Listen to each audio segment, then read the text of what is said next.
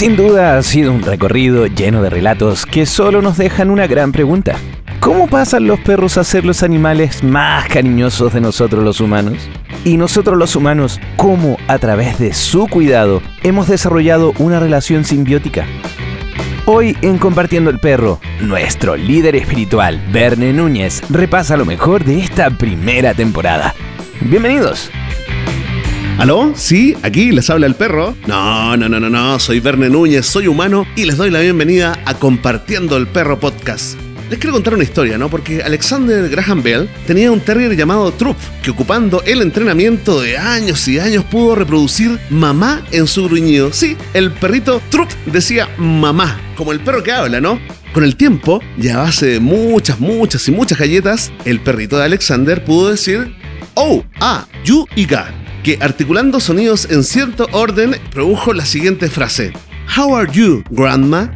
¿Cómo estás, abuela? Diría la traducción. Acá, digamos, un servicio para la gente que no habla inglés. Después de probar su teoría con su perrito, comenzó a trabajar en la escuela de sordos, en la antesala de uno de los inventos más importantes para la humanidad, el teléfono. Así es, arrancamos este capítulo especial recordando cada relato en una nueva era para perros y humanos, por supuesto de la mano de quienes han hecho esto posible, nuestros amigos y amigas de Malls y Outlets Vivo. Hoy el relato es en primera persona, tratando de rescatar la esencia de cada conversación, de cada historia perruna. Cómo olvidar al pequeño Elvis, que siendo un gigante de corazón, ayuda hoy a galgos maltratados a llegar a un equilibrio emocional. Increíble la historia de Luis también, un amante de los perros que lo demuestra en el trabajo con su fundación Nora. ¿Escuchamos? ¿De qué raza es Elvis? Es bulldog francés. ¿Y cómo es Elvis físicamente y también su personalidad? Elvis tiene más o menos los típicos problemas de los bulldog francés, con algunos temas de displasia, pero en general eh, Elvis tiene un alma como de perro de terapia. Eh, yo rescaté muchos galgos ahí en España Ajá. y él fue por sí solo eh, adaptándose a ellos y recuperándolos, ya que venían perros como muy dañados emocionalmente, maltratados, explotados por temas de las carreras o la casa, y él de alguna forma se ponía en una posición de terapia y le hacía muy bien a los perros. A ver, espérate Luis, entonces tú armaste casa en España con Paula, adoptaron a Elvis y luego tú te dedicaste al rescate de galgos maltratados. Claro, allá estaba en una asociación en Galgo 112 que se llama allá en España, que está en Barcelona, y ahí conocí como la realidad de los galgos, ¿no? Y el primer mejor amigo de Elvis fue un galgo. Y desde ahí empecé a investigar y dije, oye, los galgos tienen un- una, una personalidad muy, muy rica, pero una realidad de fondo muy cruel. Comencé a hacer hogar temporal y cuando empecé a ingresar a los perros en mi casa, Elvis, como fue siempre un perro muy equilibrado, le daba toda la confianza a ellos para recuperarse emocionalmente. Oye, ¿y cómo lo hacía Elvis con los galgos? ¿Cómo funcionaba esa perroterapia, no? Eh, ¿Se acercaba, los acompañaba, les ladraba, los motivaba? La verdad que son bien sutiles los, los perros al momento de, de relacionarse. Sobre todo un perro de miedo, o sea, que tiene mucho miedo, ni siquiera tienes que hacer contacto hacia su mirada. ¿Ya? Se ponen en un rincón y no tienes que acercarte. Yo intentaba acercarme a ese perro y ese perro no quería nada conmigo. Entonces el perro me está diciendo no te acerques que todavía no tengo confianza en ti. Cuando tienes un perro equilibrado, ese perro equilibrado sabe cuándo acercarse a ese perro. Cuando ya siente que el perro está tomando un poco más confianza. Entonces podían pasar dos o tres días que Elvis no se acercaba a ellos. Y cuando Elvis ya se acercaba un poco más, era que ya el perro se sentía mejor en la casa. Era como que me daban el paso para yo acercarme al perro. Oye, un trabajo totalmente en equipo y podríamos decir que Elvis tiene mucha inteligencia emocional. La verdad es que sí, pero fue como súper natural. Yo nunca lo enseñé, él de alguna forma fue así. Hasta el día de hoy, con sus 13 años, da una paz enorme a todo aquel perro que llega a su lado. Bruna, Bruna, la gran Bruna y sus inquilinos. Qué historia más llena de amor y conexión perruna. Sin duda con este relato nos queda claro, clarísimo, que perros y humanos somos inseparables. Es esa idea tan genial, o la única idea genial según Rosario que se te ocurrió en la vida. Bueno, teníamos la idea de arrendar la casa, así que la pusimos en arriendo, pero con mascota incluida. No. Eh, Hicimos un, redactamos un buen aviso, muy llamativo. ¿Ya? Imagínense en el, en- en el diario, en, en las páginas de ¿Ya? internet. Se arrienda casa en La Reina con patio, parrón y una linda boxer llamada Bruna incluida. Em, y, un- y una frasecita abajo que decía, si, si, si aman los animales y estás realmente interesado, llámanos. No, no te puedo creer, no les puedo creer. Oye, espérate, ¿y cómo les fue con ese aviso? Lo- lo- ¿Los llamó gente? Yo me encuentro muy loco, arrendar la casa con perro incluido. Nos fue increíble, increíble. Nos llamó un montón de parejas, matrimonios, incluso algunos solteros y solteras, ¿ah? no, no todos eran familia. Eh, todos súper motivados con, la Bruna más que con la casa, la verdad. Sí, de hecho fue un proceso sorprendente. Eh, bueno, yo pensaba, ¿quién va a querer arrendar una casa con un perro que no es suyo? Y a mucha gente le pareció una excelente idea. Hay muchas personas que aman las mascotas.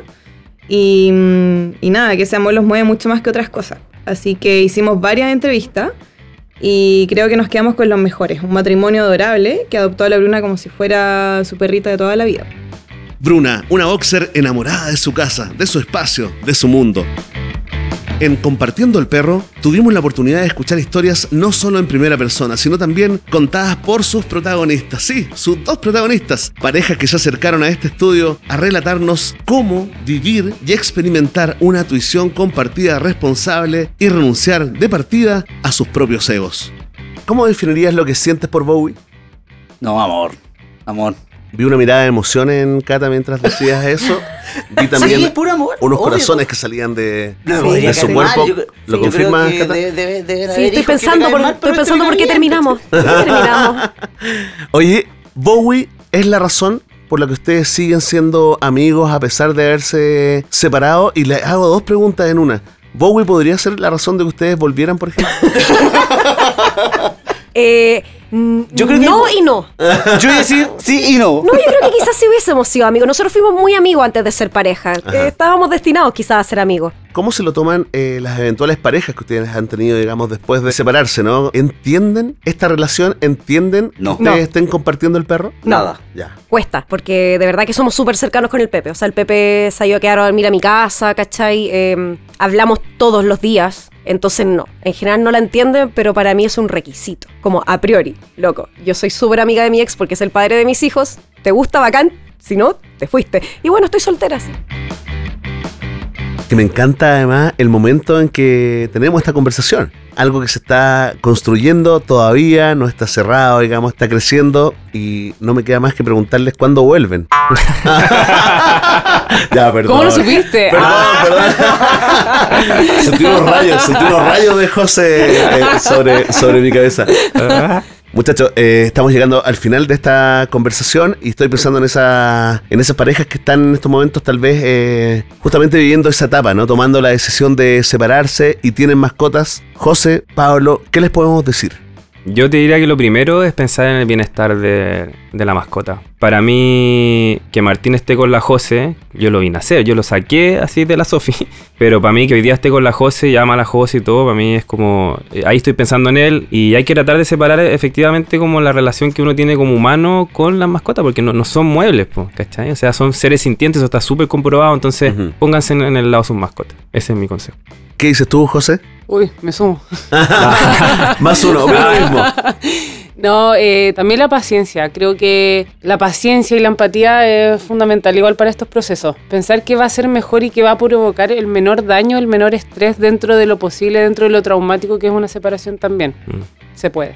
José, Pablo, muchas gracias, muchos saludos a la Pipa y también al Martín y a todas las mascotitas que vengan ahí en, en sus casas y gracias por venir a compartiendo el perro. Gracias a ti por la invitación también. Sí, pues muchas gracias. Muchas gracias por dejarnos compartir la historia. Ahí les contamos cómo terminamos nosotros. Ah, Ya.